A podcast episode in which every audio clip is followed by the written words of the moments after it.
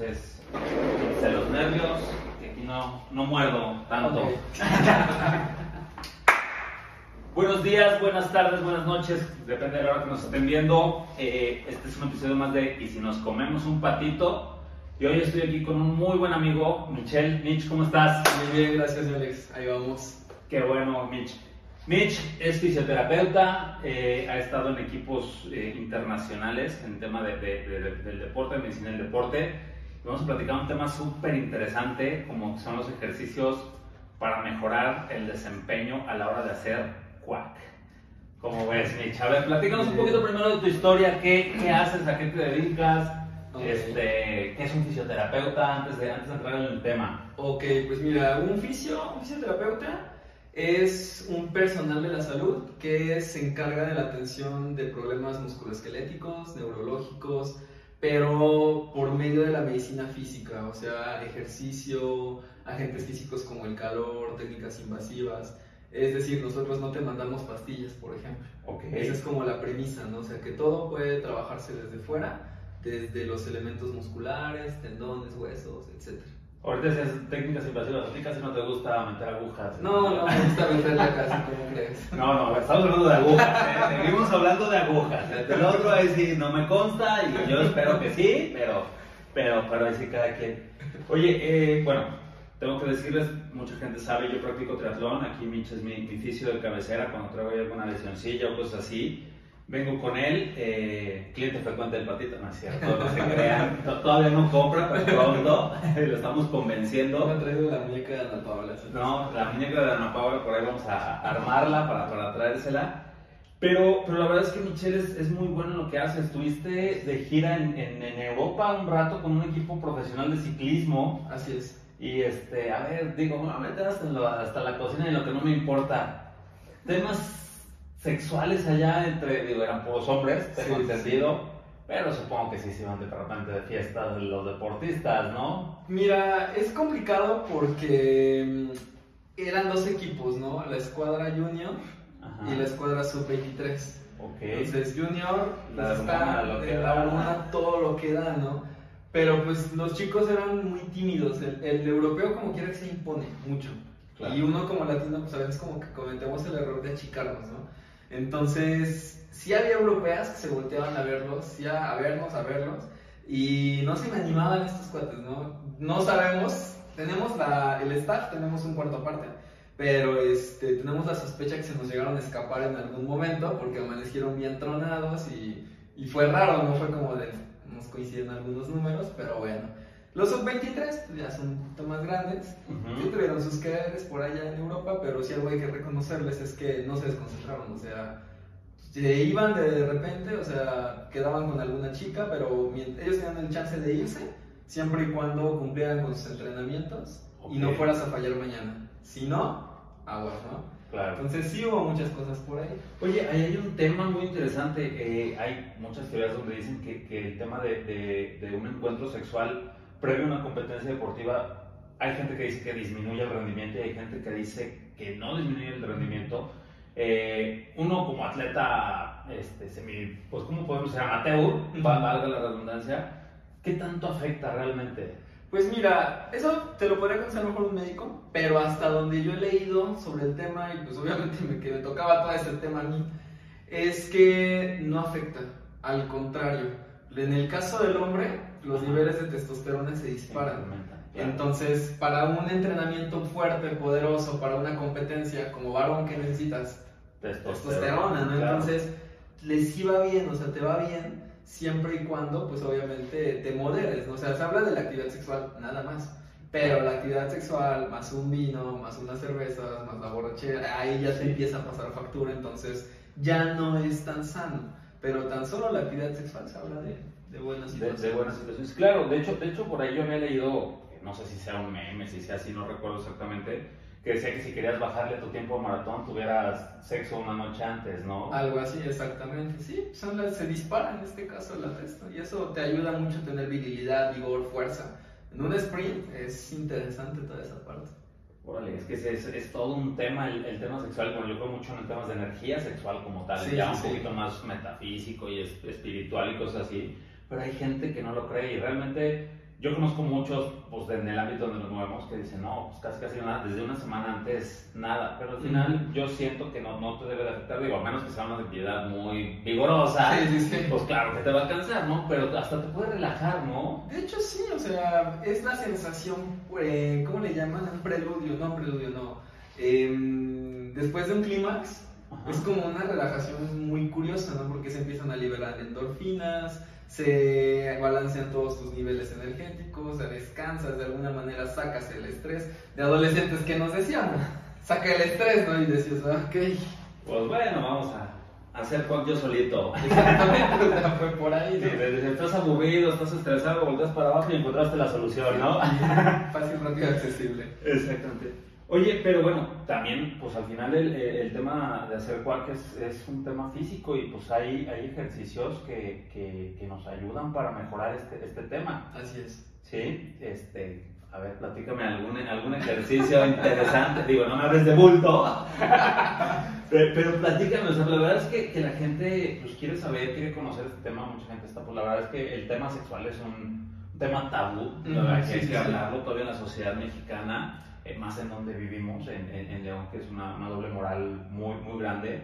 Dicen por ahí que León es la, la- la ciudad más católica, pero también la que tiene más moteles a, a nivel nacional. Entonces, eh, ahí, ¿qué, qué, qué podemos hacer? Yo quiero, no hay queja, pero os digo, ay, siempre un poquito más en esa parte está, está mejor, ¿no? Pues mira, es que depende mucho, ¿no? Mm, como oficio. Cuando tú tienes un atleta o un paciente que quiere mejorar su deporte, Ujú. tú le preguntas, ¿qué movimiento quieres mejorar? ¿no? O sea, ¿cuál es la parte de tu deporte que quieres mejorar? Claro. No, pues la zancada. Ah, flexores, extensores, glúteos. O sea, empiezas a trabajar todo eso y lo enfocas a eso. En la parte sexual es lo mismo. Eh, hay posiciones más cómodas que otras. claro. Hay unas en las que dices, ay, gracias a Dios, ahí estamos bien, todo ok. Hay otras en las que dices, híjole, voy a tener que rifar, ¿no? Pero pues órale. Entonces, piensas en esa parte, ¿no? ¿Qué posición es la más difícil? Como varones, la cadera, o sea, el cadereo. Y estás de acuerdo que en el caso de una mujer, el balanceo pélvico es diferente al nuestro. Una Claro. mujer, cuando camina, balancea. Y un varón se ve muy raro si balancea. Entonces claro. somos más estáticos. Yo tengo algunos amigos que les gusta mucho balancear, pero eso ya es, eso, es otro tema. Saludos, Vladi. Ay, perdón, dije sin- sin nombres. Sí, entonces, pues esa es la idea, ¿no? Y en el caso de nosotros, eh, nos vamos a hacer un movimiento que es la anteversión y la retroversión pélvica, que es el hueso de la pelvis, y hace este movimiento, que es lo que es el cadereo, o sea, empujar la cadera hacia el frente. Ahora, entre más fuertes y más elásticos tengas los músculos, obviamente este movimiento se va a volver más, con un, ma- va a tener una mayor eh, amplitud de movimiento y vas a tener más fuerza. Entonces, ¿qué sucede? Que en el gimnasio tradicional que nos enseñan sentadillas, eh, como hombres, ¿no? Sentadillas, este, Prensa. sacadas, prensa, o sea, es mucho power ahí Ajá. pero casi no le metemos a la cadera. Y por ejemplo, un hip thruster, que es acostarte y levantar la- el, el peso con la, eh, con la mera cadera, es eso, o sea, es desarrollo de la anteversión y la retroversión. Entonces, ese tipo de ejercicios, o sea, buscar la flexibilidad, buscar la fuerza, es lo que te ayuda. O sea, tienes buen control de cadera, al dominar tú la cadera no se te cansa la espalda, eh, no sé, después de los 50 años me han contado, no lo sé, que hay posiciones que ya son muy cansadas precisamente por la espalda. Bueno, eso se empieza a prevenir desde ahorita. Generar fuerza, generar elasticidad, eh, generar... El estiramiento está muy discutido hoy en día, pero también puede ser funcional para la elasticidad. Pero la idea es esa, o sea, ver qué movimiento te está faltando, en qué posición te sientes menos cómodo y entonces ver qué musculatura te falta fortalecer y por ahí empezar a trabajar un poquito. Claro, órale, está, está, está muy interesante. Digo eso como hombre, pero supongo que como mujer es completamente Sí. otro mundo, ¿no? Exactamente. ¿Qué le puedes decir a nuestras amigas, a nuestras pato amigas por ahí? Pues mire, la situación con las mujeres es más compleja todavía. Principalmente va más de la mano del abdomen. Eh, ¿Por qué motivo? Digo, en los hombres es igual de, de importante, pero en el caso de las mujeres se puede complicar un poquito más. Eh, están de moda las fajas, las fajas colombianas sobre todo. Eh, ¿Qué hace una faja a nivel del abdomen? Híjole, es todo un tema, ¿no? La realidad es que la faja, eh, para no hacer el cuento largo, la faja eh, genera estímulos neurológicos que hacen que el abdomen deje de trabajar para lo que fue diseñado. Entonces el abdomen no está diseñado para hacer una flexión, está diseñado para contener la columna y los órganos, es como una faja natural. Entonces, ¿cuál es la idea? Contraer hacia adentro, esa es la función del abdomen.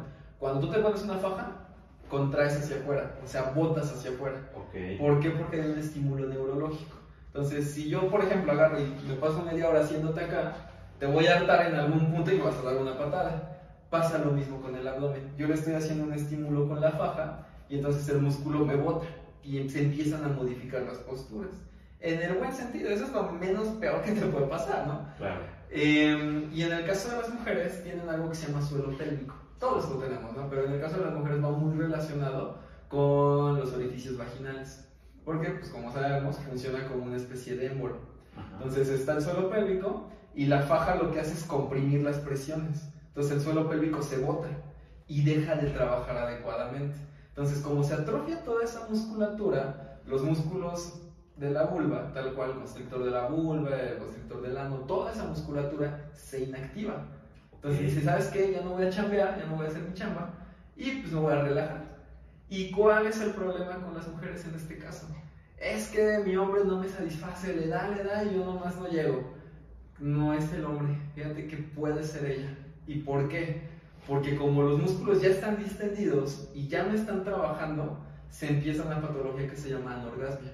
Entonces ya no es una cuestión de movilidad o de atracción o algo así, es una cuestión mecánica. O sea, inactivaste un músculo que necesitas estimular y que necesitas activo para generar un orgasmo. Entonces, es lo peligroso que puede, que puede generarte una faja. O sea, se está hablando de una faja colombiana y hay gente que le pone todavía encima una faja de carga. Entonces, es muy complicado, es muy, muy complicado. Es como lo que les puede pasar a ellas, es lo más complejo.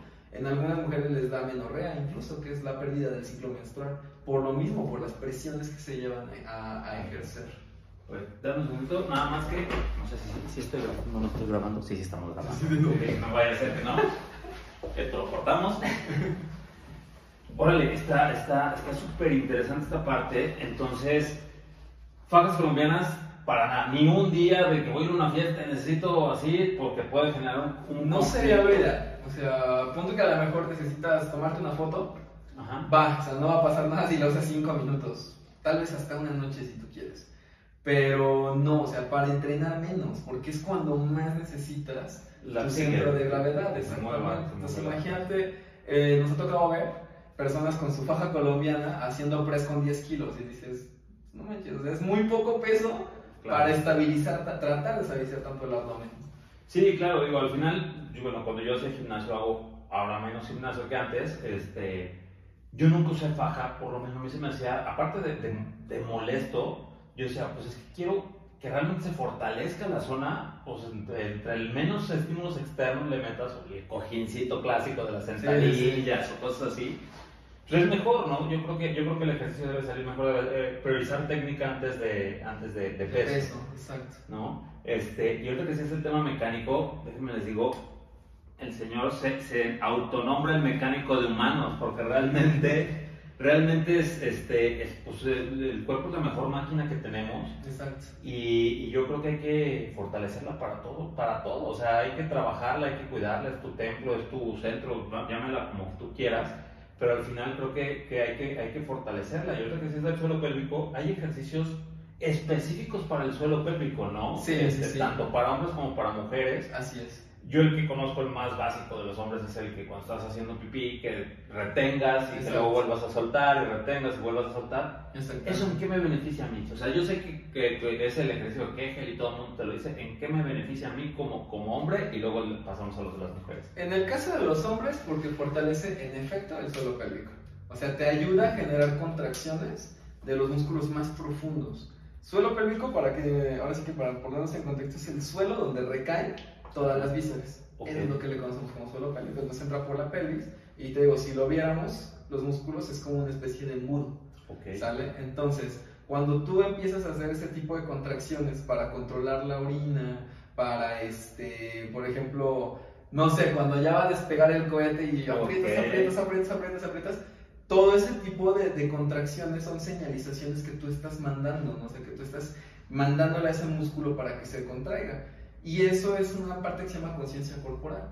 Entonces, nos ayuda muchísimo, ¿por qué? Porque activas lo que habitualmente no activas. ¿Cuántas veces vas en el carro? Ay, no tengo que apretar el suelo pélvico. No, nunca, ¿verdad? Está muy cañón. Entonces, por eso se recomienda que cuando vas al baño, aprietas, ¿no? Este, cuando vas al gimnasio, aprieta, aprieta el abdomen lo más que puedas y contrae, ¿no? Eso sería lo idóneo, aunque cargues menos peso, pero hazlo de esa manera y te va a beneficiar mejor. Y en el caso de las mujeres es exactamente lo mismo, pero incluso es hasta por salud, o sea, los ovarios eh, llegan a tener problemas por la presión que tú le estás metiendo con una faja, por ejemplo, ¿no? Entonces, el hecho de que tú aprendas a dominar el suelo pélvico, de que tú aprendas a contraer esa musculatura interna, pues a las mujeres desde la corrección postural y aparte, ¿en qué les ayuda más a ellas? En que les evita un problema en el que como mujeres son más vulnerables que nosotros, que es la incontinencia urinaria. Y es un tema del que casi nadie te quiere hablar, ¿no? Porque dicen, no, yo no tengo incontinencia. Entonces yo te puedo decir, eh, cuando vas al baño y terminas, ya te secaste y todo, sales y goteaste un poquito, ay sí, pero son tres gotitas, eso es incontinencia. Exactamente. Entonces, eso es lo que te enseña a corregir.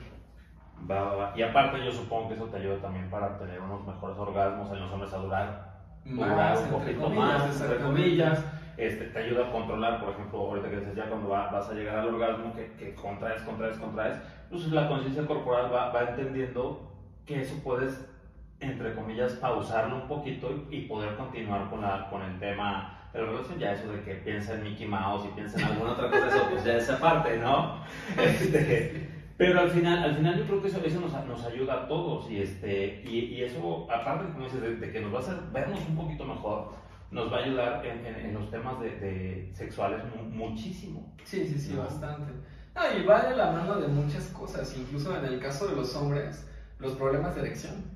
O sea, a todos en algún punto les ha llegado a pasar por X o Y situaciones, ¿no? Claro. Digo, a mí jamás, ¿no? Pero bueno, este, el punto es que, eh, por ejemplo, también ha habido casos, ¿no? De pacientes que traen constricciones de alguna arteria, de alguna vena, eh, alguna musculatura muy mal trabajada o sobretrabajada, lo que conocemos como hernias diatales o hernias inguinales, o toda esa parte de, de, de, la parte mecánica de la zona abdominal o lo que le llaman abdomino perineal, ¿no?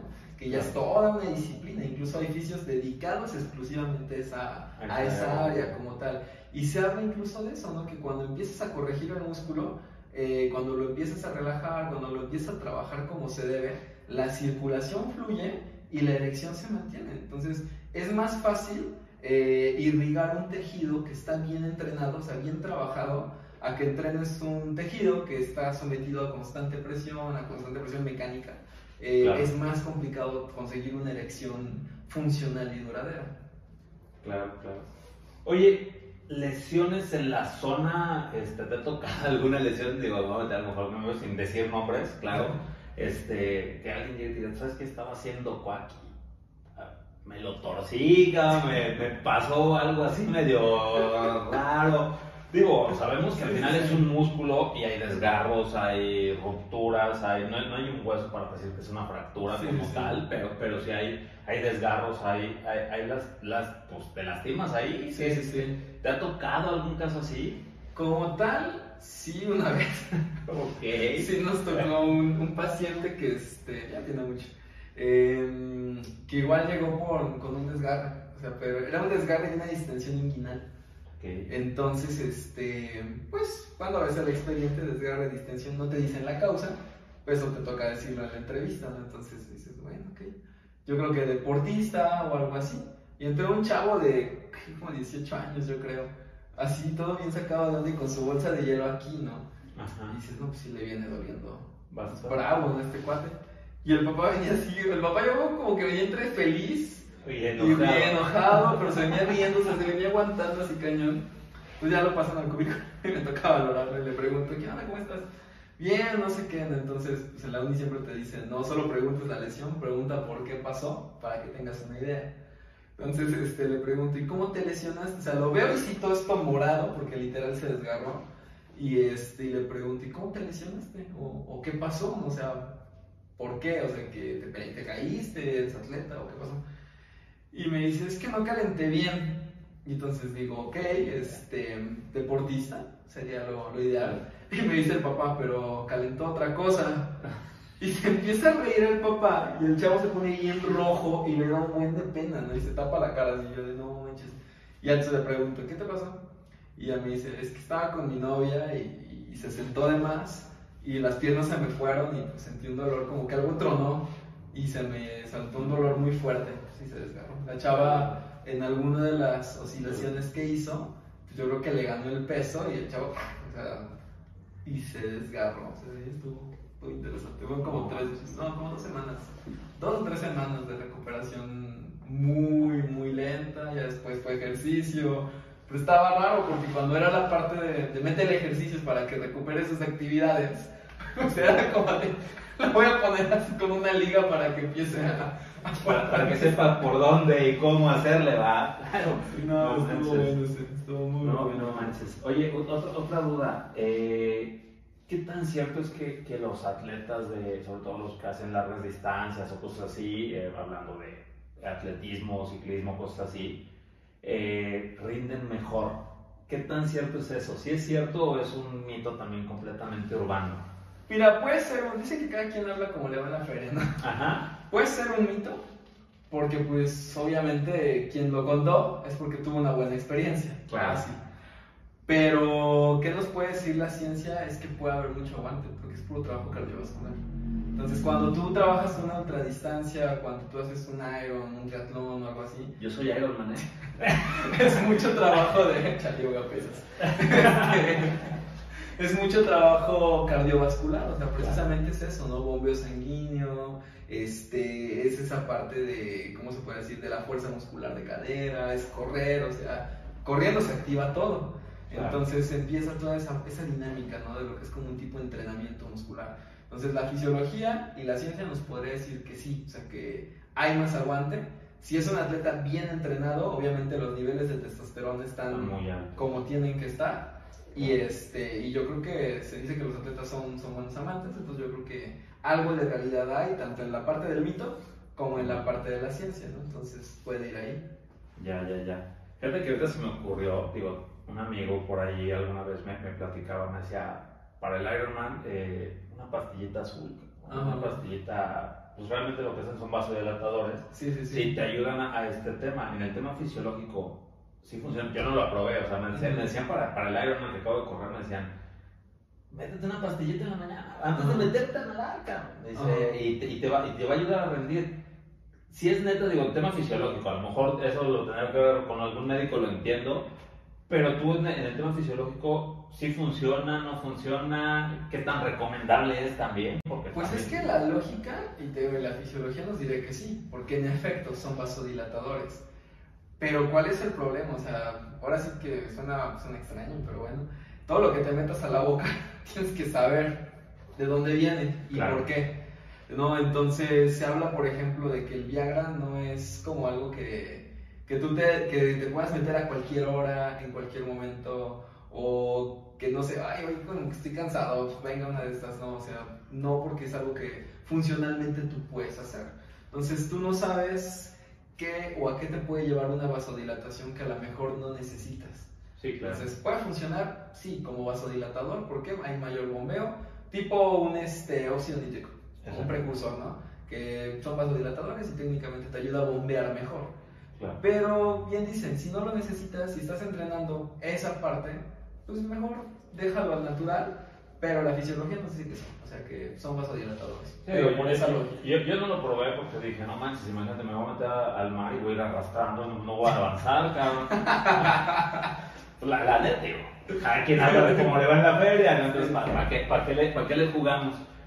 Oye, Mitch, pues está está súper interesante to- todo este tema, al final, pues es una actividad física, eh, el sexo, el hacer cuac es una actividad física, y yo creo que, que, que hay que estar entrenado, hay que estar pues bueno, cuidar tu cuerpo y eso te va a ayudar a, a- tener una, pues, una mejor vida sexual, ¿no? Es. Este, eh, ¿Qué recomendaciones así como los cinco puntos este, o algo que nos puedas dar así como, si yo estoy en mi casa, ¿qué puedo hacer?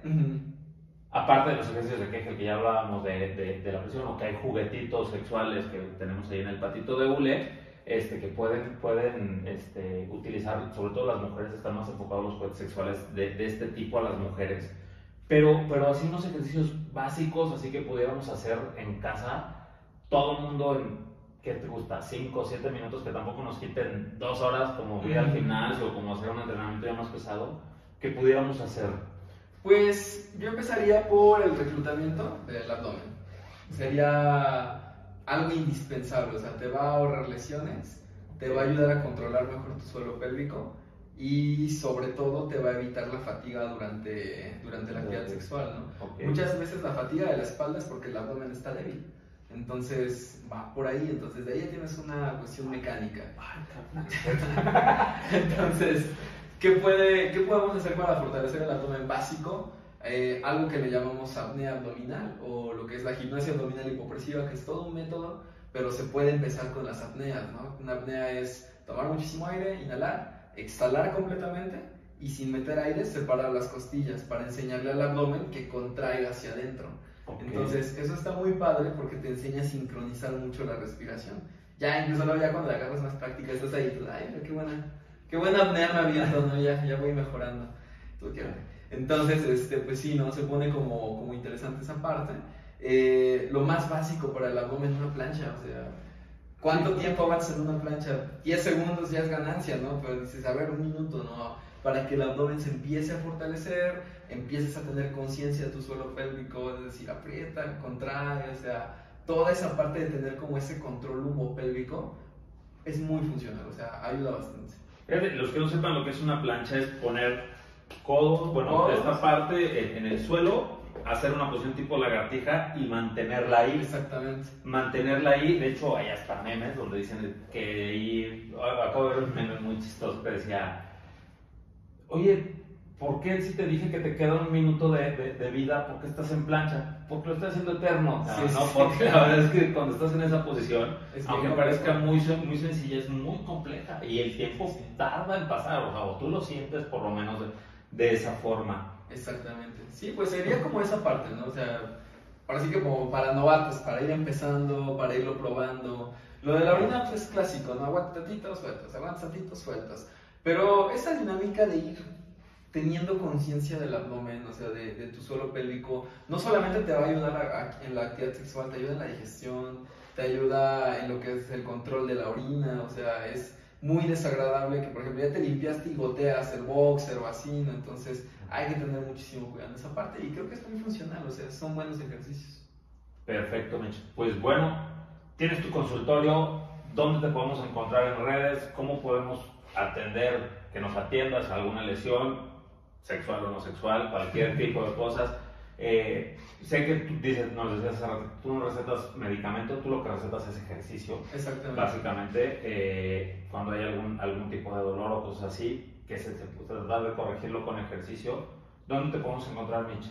Claro, mira, en redes sociales me encuentran como Michelle Roque 7, que es la que muevo más, o este, Mecánico de Humanos, igual, es este, son mis redes, ahí subo memes, videos, información que cura, eh, en fin, un montón de cosillas. Eh, estoy en Avenida Panorama, en Avenida Panorama, en calle Topógrafos, 207, en la zona de Panorama. Okay. Y por el momento, pues las citas son directamente conmigo, a mi número de celular, eh, es el 2224 69 85 88.